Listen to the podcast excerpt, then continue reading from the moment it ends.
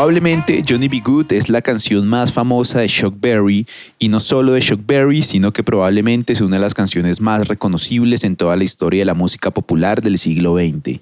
Compuesta por el mismo Shock y producida por los hermanos Leonard y Phil Chess de la Chess Records, siendo Chess Records la misma compañía que tenía por la época dentro de sus filas artistas como Muddy Waters, Bo Diddle, Howling Wolf y John Lee Hooker. Los músicos que acompañaron en la grabación a Chuck Berry fueron Lafayette Leak en el piano, el famosísimo bluesman Willie Dixon en el bajo y Fred Below en la batería. La canción cuenta la historia de un chico de campo que toca la guitarra tan bien que algún día su nombre estará anunciado con luces en los escenarios. El título Johnny B. Good es un juego de palabras donde sugiere que el guitarrista y protagonista de la historia es muy bueno haciendo lo que hace.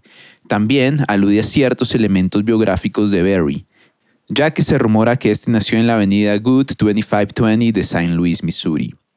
En la primera estrofa de la canción, Berry nos cuenta apartados de su infancia y en alguna entrevista cita que el verso Where lived a country boy originalmente era Where lived a colored boy, es decir, en un inicio decía chico o niño de color, finalmente decide cambiarlo por chico de campo, esto con la idea de que su canción fuera más radial.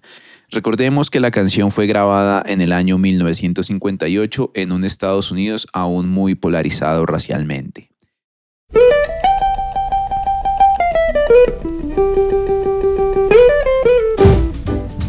Reconocido intro de la canción está inspirado en el tema I'm That Just Like a Woman del señor Louis Jordan, tocado en Johnny B. Good a un tempo más rápido y con una guitarra más saturada.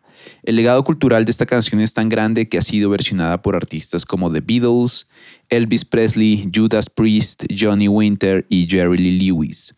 Existe una versión en español interpretada por Andrés Calamaro y es famosa también por ser interpretada en la película Volver al Futuro por el protagonista Marty McFly.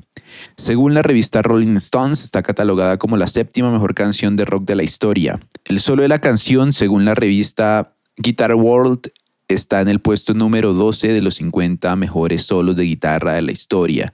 Adicionalmente, el Hall de la Fama del Rock and Roll la incluyó en la lista de las 500 canciones que le dieron forma al rock and roll y tiene el privilegio de ser una de las canciones incluidas dentro del Voyager para que viaje como legado de la humanidad a través del universo en esta sonda espacial que ya desde el 2013 abandonó nuestro sistema solar.